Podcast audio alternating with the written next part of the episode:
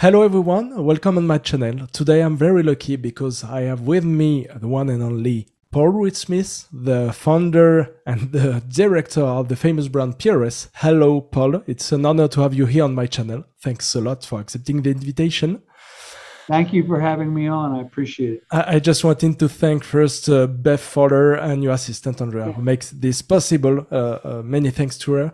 Um, before talking about how and when you've started creating, crafting guitars, can you just please tell us when and how was your first contact with a guitar? My mother was a folk singer she would play a nylon string guitar and sing songs to us. The fox went out on a chase one night. And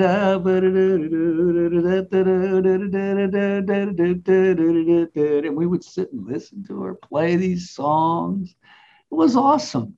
So, you know, my father had bought a couple of baritone ukuleles for my older brothers, and he got me a little teeny short one. You know, one of the, my first things that I got when I was a kid, I remember, you know, was a record player trying to get the little needle to go up through the hole in the record, you know. I, I don't know. Music's always been around. Okay. You're well known as a as a guitar craftsman, but you're also a very talented guitar player. From what I saw, sweetheart. It's uh, yes. you didn't have to say that. you have nice. a lot of skills. I saw that. Uh, can you just tell us what are your main music influences? The Beatles, uh, I always adored the way Carlos Santana could play two notes. Um, I always loved the Allman Brothers and uh, Deep Purple. Hendrix record blew me away. And, uh, James Brown, hmm. all that stuff. Uh, you name it. It was all. It was a a new time for a new music and a new way. And, and I adored the sound of the guitar and the music. Do you think it's the main reason for crafting guitars on the side? When did you think about uh, just crafting guitars? How does it start? My father wouldn't buy me gear. So if I wanted gear, I had to make it. You know, if I wanted a PA, I had to make it. If I wanted a bass amp, I had to make it. If I wanted a bass cabinet, I had to make it. If I wanted a guitar amp, I had to make it. You know, I didn't have any money. So it's what the starting. You know, it wasn't like one of the kids where the parents buy them, you know, the band's equipment. That didn't happen. So I don't know. I, I, I you fall in love with that sound, you want to be able to get that sound. You can't get that sound without an amp and a guitar. It just doesn't work, you know. I uh, I adored the whole thing. You know, most people started playing guitar so they get a date. I just loved the tone of the guitar. Oh, yeah. I was I didn't see it as a way of getting a date. I saw it as a way of, you know, being in a club that I wanted to get into. All started with uh, at the St. Mary's College. That's right. That's yeah, St. Mary's College. Yeah. At this period, you were starting crafting guitars. Can you just tell us uh, about the first guitar you've crafted? How how does it started? I got my heart broke by this woman. In tears, I made the first guitar in the basement of the art building. You know, that was awesome. That was awesome. I loved it. I was I made it an independent study project. I wanted to make a guitar. I brought the teacher a bag of wood. He says, if you can turn that bag of wood into a guitar, I'll I'll I'll give you four credits and I'll grade it. True story. It happened. okay. What is the definition for you of, for a well manufactured guitar? It's a general question. Well, this is for me, this is a core question. It has to play in tune. It has to stay in tune. It has to sound musical. It has to be comfortable when you play it. It has to, it should have a beauty to it. It shouldn't be ugly. So it has got to sound in a way that's very musical. It's got to feel comfortable, very musical, and it's got to look, you know, somehow well. So in old guitars, they smell, but that was never a goal to make it smell right. Uh, so to me, the well manufactured guitar does its job. Look, it's really simple. Any of those guitars behind your head, if the third fret's in the wrong place, you got a problem. If the nut's not cut right, you got a problem. Pickup squeals, you got a problem. Tuning pegs don't work, you got a problem. Come on, this is easy. Each part's got to work. talking about crafting guitars, I saw um, other interviews also that you were talking about the importance of drying the woods. So it's a main point when you answered questions in other interviews. Some people may consider that most important part of the guitar is the pickups actually because the wood is not necessarily a, uh, a huge part of it. You have another idea on that? Can you just explain more about the, this aspect? All right. So you believe that? I don't really, but uh, hang on a minute. Hang on a minute. You believe aspects. if I make the guitar out of completely wet wood and it's got good pickups, that's good no, enough. No. I mean, come on, give me a break. of course not, but uh, the, the final. The guitar is the singer, and the pickups are the microphone. Oh, oh, well said. So, all you need is a great microphone, and he can sing. Bullshit. Yeah. That's not the way it works. If the high E string is going, ee, ee, ee, ee, ee, the all strings make different notes. They make A notes, E notes. You know something? I'll prove it to you right now. Hold on a minute. Here's a guitar. Yeah.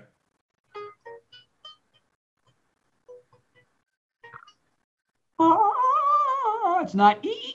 It's not ooh, it's ah.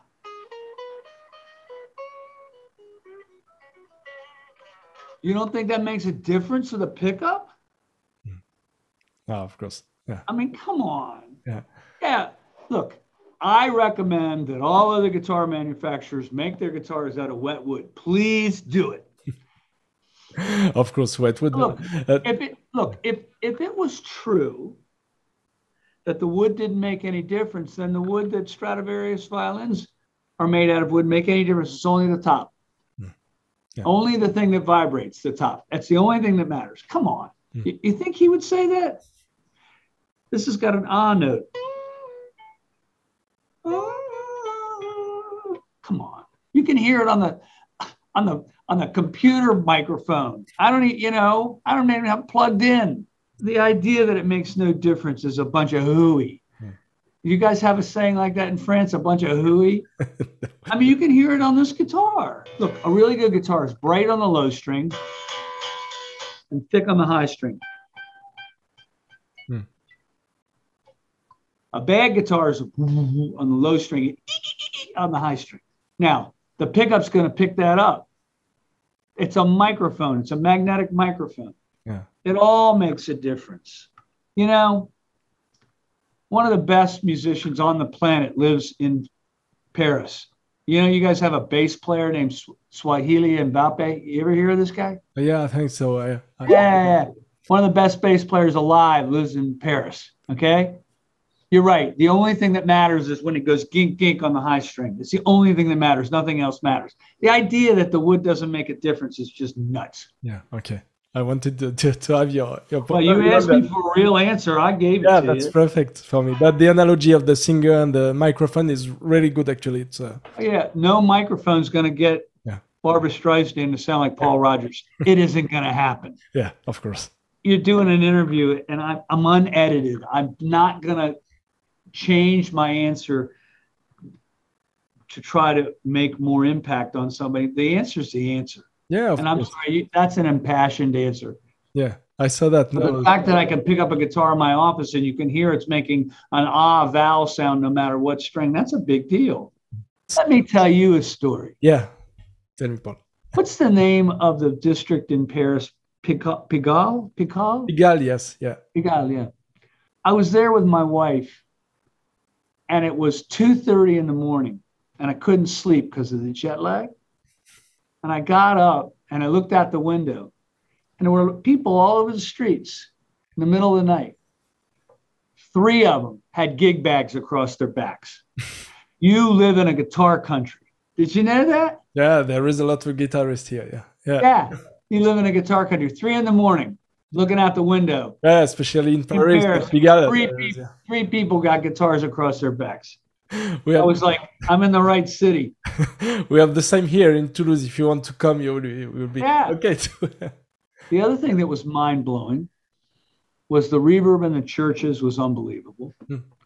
But even better, the smell of the bakeries at 7:45 in the morning, walking up and down the streets, was unbelievable. The other thing that happened to me, I'm sorry to tell stories Oh, that aren't on your list. They're not on your list. there's a restaurant in Pigalle, Pigalle, Pigalle, Pigalle, yeah, yeah, yeah, Pigalle. right. That only the Parisians go to. And only the people that live in Paris go to. It's not a tourist place. It's a, you know. And I go in there, I order French onion soup. And I take a sip of it and I went, the Americans have no idea what they're doing. it made every bowl of French onion soup I've ever had in America garbage. it was awesome. I, I, we don't have, we had no idea what we're doing over here. I ordered hundreds of bowls of French onion soup. Compared to what was in that restaurant, it all was junk. the food in the in the gas stations in Italy is better than most restaurants in America. So you like a lot Paris, you. Uh, I like Paris. I like Italy. I like the food in Europe. I'm sorry. No. I'm telling French stories. My bad. Keep oh, going. It's really interesting. You know, it's not in other interviews, so it's really good. No. So I was just saying that we have a lot of guitar makers, apprentices here in France. I wanted to, to have a, your advice about a, a, main. What is your main advice? The best advice you could give them to when uh, an apprentice starting crafting guitars. They need to study the masters. They need to study old Strats. They need to study old Les Pauls. They need to study old Tellys, old SGs, old Gretsches, old Martins, um, and see what the craftsmen who started our industry understood. And then they need to duplicate those instruments as practice, yeah. almost like a singer would learn a song to sing, you know. And then there's nothing more educational than to have a client who's a professional musician and make an instrument for him and adjust that instrument 20 or 30 times to make sure that the person can use it live. It's really, really instructive. If you have to make an instrument for a high level musician and make him like that or her like that instrument better than any other one they have, you have a hell of a job on your hands. A guitar maker is a neck maker. So almost anybody can make a body, but making the neck is a real art. Okay. Yeah. So it's all of it, but I would study the history of the instrument, know how to do what the great ones did, and then you want you don't want to you don't want to veer too far from what's comfortable to a musician. Okay. A guitar with too many spikes on it is a little hard to deal with more of a weapon than a guitar. Although some guitars are weapons, they make great war devices. You go to war playing in the band, you just can't believe the sound coming out of this thing. okay, interesting. By the way, I want you to know that the American's heart is with this war in Ukraine. Hmm. And we have a lot of feeling about it. There's not a lot we feel like we can do about it individually, but I want you to know that what's going on in Europe is felt over here. Yeah, it's heartbreaking. From yeah, yeah, it's heartbreaking. To go I, I, wanted to talk about the relationship with PRS and artists if sure let's go. i wanted to know that you just told us that the relationship between the guitar manufacturers and the artists is really important especially at prs you have a short list of endorsed people but of high quality musicians. We have uh, john mayer of course carlos santana orianthi mark lettieri. I wanted to talk about the relationship you have with carlos which is pretty very interesting because all started with him, from what I understand. Uh, can you please tell us how how it started with Carlos and your relationship with him? I brought an instrument to a concert, and the roadie took the guitar into the dressing room, and Carlos wanted to meet me. Um, the, I let the guitar talk, not me. I could have talked all day long; it wouldn't make any difference. It's the guitar.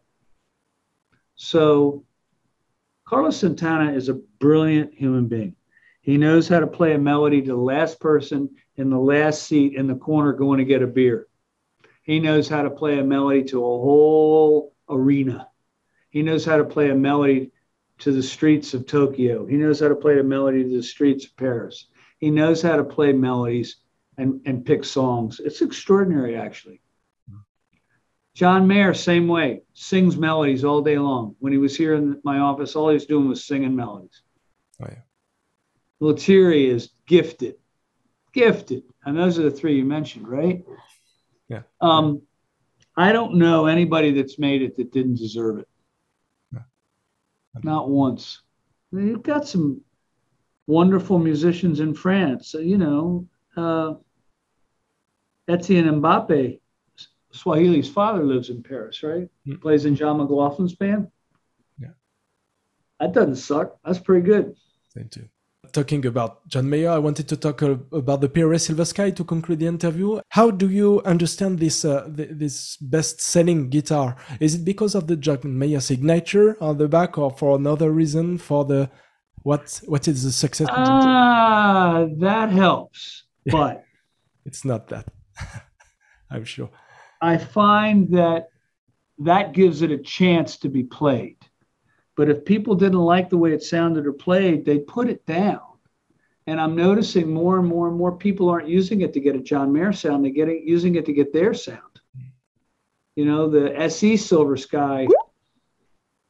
I don't know. We got 13,000 orders in a day and a half. Oh, you know, yeah. um, John did a great job designing it. We did a good job executing it. They're selling well. People like the sound of them, like the way they play. I've seen John play spiritually on stage where literally people were having a spiritual experience in the audience. I've seen Carlos Santana do that. I've uh, when I was with Mark Lettieri and he was filming the Hendrix amplifier video, the air in the building got a little weird because he played so well you know, it's fun to be around musicians of this caliber. Yeah. robben Ford just moved to France. You ever hear him play? No, no, no, not yet. Robben Ford, oh, he's so good. Yeah. Um, on the YouTube, but I enjoy great musicians. I enjoy it. Yeah. You know, yeah, recently I've had a chance to be in a band with some great musicians. It's just a joy to be around them. It's just a joy. They they play at a whole level that you can't even believe what's coming out.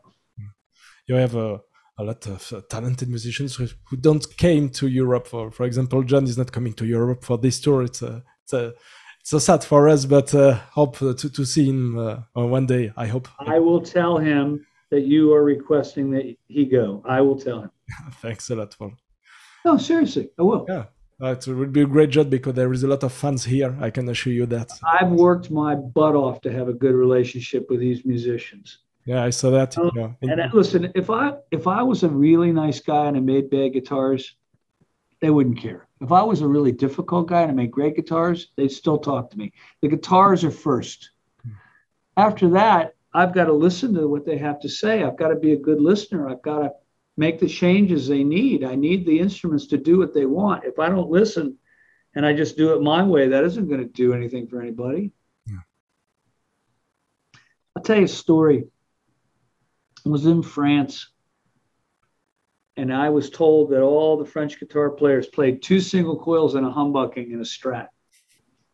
When I got there, it's not true. The wide variety of instruments that people were playing was much wider than that.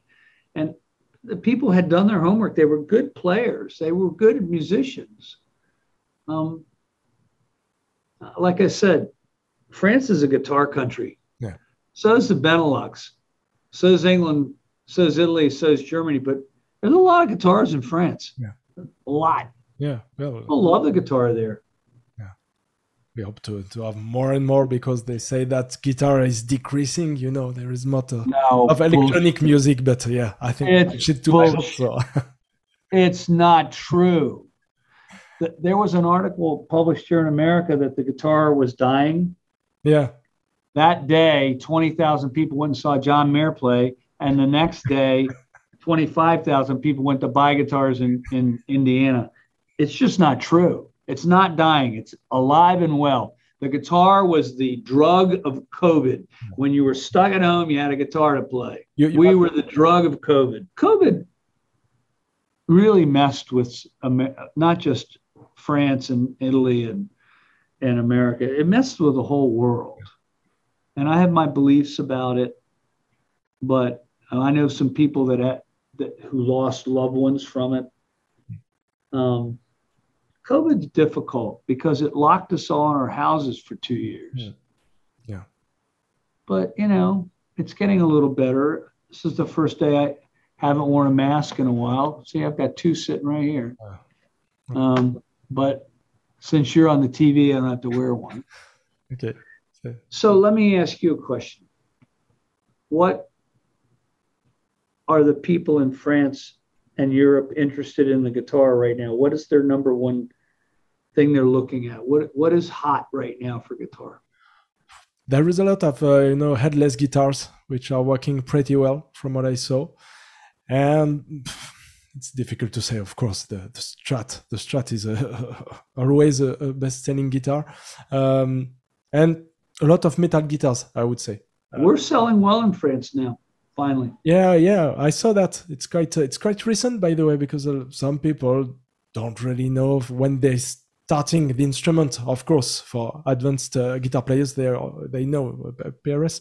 Um, just to conclude about the Silver Sky, I wanted to talk about the SE version, which you released it in January. Uh, Silver Sky US version, the original version. Yeah. Is it uh, uh, interesting for a guitar player to have the both both version? Sure. The US? Why not? Yeah. Why would why not? I mean, I sent an SE version to a guitar player named Nicky Moroch, who plays in David Sanborn's band, the great saxophonist. He loved it. Yeah. You know, you get the US version, you get the overseas one. I don't know. We, have done a really, we've worked really hard to make them worth more money than you paid for them. You are trying to keep, to keep the high quality of the manufacturing yeah. with this version, and I think it's it's it's quite. Yeah. It it was difficult perhaps to to keep the same quality but decreasing price. Very difficult, but it's going well. Thanks a lot, Paul, for answering my. You're uh, welcome. I hope you got what you wanted today. Yeah. Um, in, in, French, tell everybody how much I appreciate them watching. I want to hear you say it. Yeah. In French. Uh, Paul Reed Smith adore les guitaristes français. of I appreciate them watching. I want you to say, uh, all right, look, I'll say it in, in English. I really appreciate everybody watching. And thank you for having me on. Thank you. Thanks a lot. Bye, Paula. Bye.